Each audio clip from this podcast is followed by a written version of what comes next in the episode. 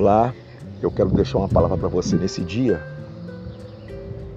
Temos visto que a cada ano que se passa tem uma, um distanciamento da realidade da Páscoa, que é o sentido verdadeiro da nossa libertação, do nosso encontro com o Criador, da nossa restauração, da ressurreição e da vida.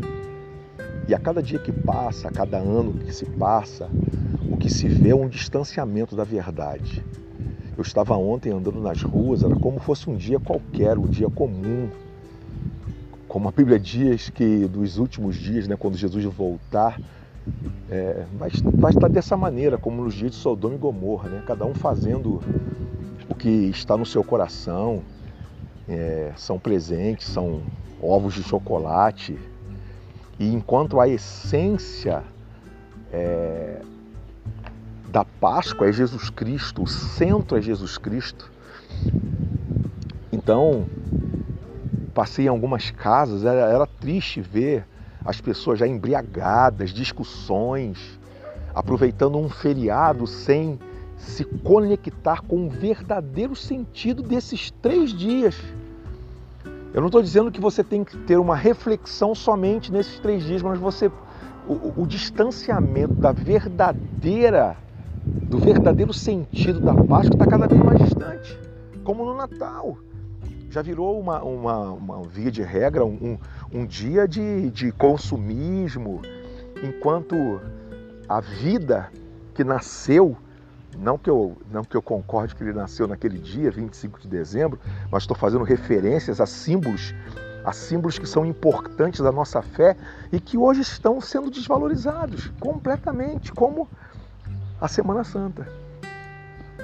Então eu quero te chamar para uma reflexão. Que não seja simplesmente esse final de semana o lembrar do, dos feitos de Jesus Cristo, do legado que ele deixou para nós de amor, de justiça, de fidelidade, de honra,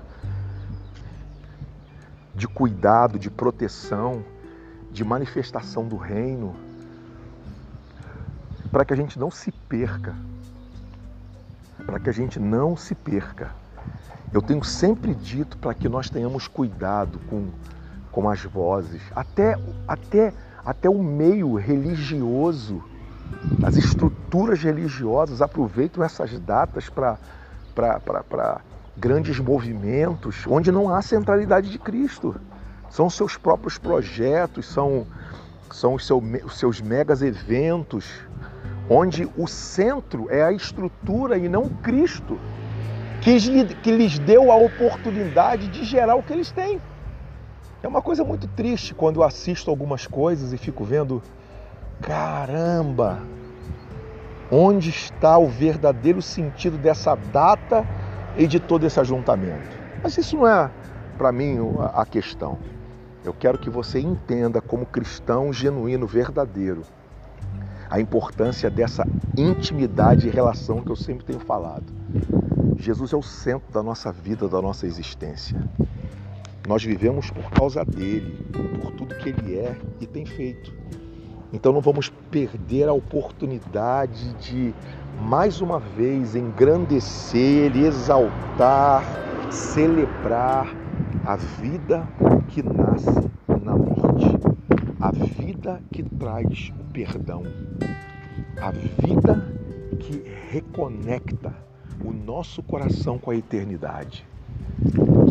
Que esses dias sejam dias de celebrar o Cristo ressurreto, aquele que se entregou por amor a nós, para que a nossa vida pudesse ter um outro sentido. Esse é o meu, é o seu desejo do meu coração e, e eu tenho certeza que muitos hoje estão sem saber o verdadeiro sentido desse final de semana, mas que eu e você possamos ser anunciadores que da morte, da morte, a vida, de um Cristo morto, a vida.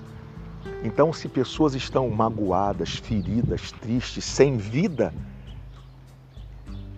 que eles possam receber vida, vida de Deus, vida do Pai, através do seu Filho, que ressuscita sonhos, que restaura relacionamentos, que manifesta a graça sobre todo aquele que se aproxima dele.